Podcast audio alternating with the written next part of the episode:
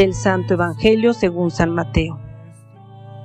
En aquel tiempo, Jesús dijo a sus discípulos, Han oído que se dijo, Ama a tu prójimo y odia a tu enemigo. Yo, en cambio, les digo, amen a sus enemigos, hagan el bien a los que los odian y rueguen por los que los persiguen y calumnian, para que sean hijos de su Padre Celestial, que hace salir su sol sobre los buenos y los malos, y manda su lluvia sobre los justos y los injustos. Porque, si ustedes aman a los que los aman, ¿qué recompensa merecen? ¿No hacen eso mismo los publicanos? Y si saludan tan solo a sus hermanos, ¿qué hacen de extraordinario? ¿No hacen eso mismo los paganos? Ustedes, pues, sean perfectos como su Padre Celestial es perfecto. Palabra del Señor.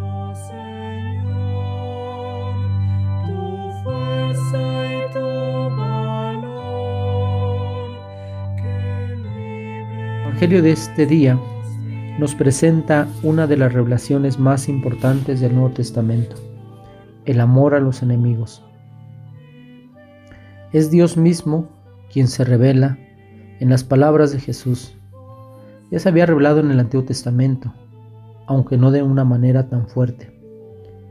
En el libro de Levítico, Dios dice, serán santos porque yo, el Señor su Dios, soy santo. Y Jesús afirma, ustedes pues sean perfectos como su Padre Celestial es perfecto. La perfección de nuestro Padre del Cielo es una perfección de amor. El Antiguo Testamento orientaba ya en este sentido, porque invitaba a no incubar odio contra el hermano. Si existe un motivo de tensión con el hermano, en vez de incubar odio contra él, debemos hacerlo saber de una manera abierta, para que se aclare la cosa y desaparezca así el sentimiento de odio. El Antiguo Testamento prohíbe la venganza, guardar rencor y ordena amar al prójimo. Amarás al prójimo como a ti mismo. En consecuencia existe ya una orientación hacia el amor, aunque se trata de una orientación todavía limitada, porque se trata de relaciones con los miembros del mismo pueblo. No serás vengativo, ni guardarás rencor a tus conciudadanos. La perspectiva del Evangelio, en cambio, es mucho más amplia y más honda, porque no habla de conciudadanos ni de hermanos, sino de los enemigos, cual sea su origen y tendencia. Jesús afirma, han oído que se dijo, amarás a tu prójimo y odiarás a tu enemigo. Esa es la actitud humana instintiva, una actitud en la que la generosidad se muestra muy limitada. Jesús, por el contrario, quiere que no nos opongamos al malvado, sino que amemos también a nuestros enemigos. Ahora bien, Jesús rechaza radicalmente la violencia como respuesta a la violencia. La tendencia espontánea del corazón humano es responder a la violencia con la violencia, y eso es algo que parece justo a los hombres. Sin embargo, la justicia predicada por el Evangelio es mucho más exigente. Quiere que no nos venguemos, que aceptemos ser objeto de injusticia sin vengarnos. Jesús dice, amen a sus enemigos, oren por los que los persiguen, así serán hijos de su Padre del cielo, que hace salir su sol sobre malos y buenos, y hace llover sobre justos e injustos. Esta es la sabiduría evangélica, que parece una necedad a la mente humana. San Pablo afirma, los hombres alardeaban de sabios, resultaron necios. Si uno se considera sabio en las cosas de este mundo, vuélvase loco para llegar a sabio. La sabiduría de este mundo es necedad ante Dios. La sabiduría de Dios se sitúa en un nivel mucho más elevado que la sabiduría del mundo.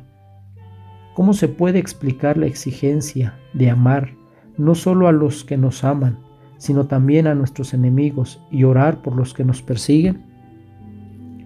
Está claro que Jesús nos pide aquí que nos pongamos al servicio del amor y renunciemos a nuestros derechos cuando estos se opongan al progreso del amor. Por lo general, limitamos nuestro amor porque estamos preocupados por nuestros derechos. Pero Jesús quiere que nos pongamos al servicio del amor. Por eso nos pide que asumamos siempre y en cualquier circunstancia una actitud de amor. Es preciso amar a nuestros enemigos para que se conviertan en amigos y esta será la victoria del amor. Debemos buscar siempre esta victoria, aunque requiera sacrificios por nuestra parte. De otro modo, viviremos en el egoísmo o por lo menos en una situación de mediocridad espiritual que no corresponde al deseo de Dios. Dios es amor y quiere infundir su amor, que es generosísimo, en nuestros corazones. La victoria del amor nos proporciona una gran alegría. Como es obvio, requiere una victoria sobre nosotros mismos, una victoria que puede parecernos difícil, costosa en algunas circunstancias, pero si caminamos en esta dirección, encontraremos la alegría divina. Jesús quiere infundir esta alegría en nuestros corazones. San Pablo afirmará, pues si siendo enemigos, la muerte de su Hijo nos reconcilió con Dios, con mayor razón ya reconciliados, nos salvará su vida. Jesús ofreció su propia vida por nosotros, obteniéndonos así la victoria del amor.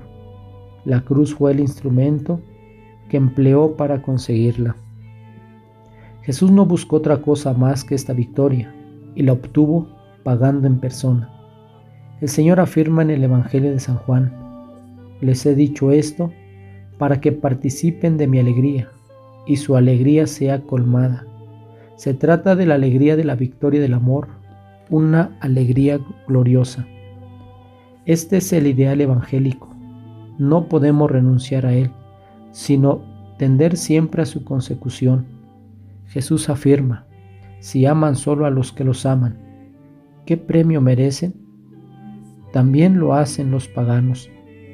Ser cristiano significa buscar la victoria del amor, ponerse al servicio del amor en todas las circunstancias, y todo esto nos trae la alegría más pura, más profunda. En efecto, nos une íntimamente a Dios no solo con fáciles oraciones, sino con victorias verdaderamente grandes, espléndidas, que nos ponen con Jesús. Jesús predice a los discípulos, en el mundo pasarán aflicción, pero tengan ánimo, que yo he vencido al mundo. El modo como venció al mundo fue llegar hasta las últimas posibilidades del amor, y este debe ser también nuestro ideal. Pidamos a Dios, por intercesión de la Santísima Virgen María, la gracia de recibir en nosotros el dinamismo del amor divino para que nos haga avanzar generosamente en esta dirección.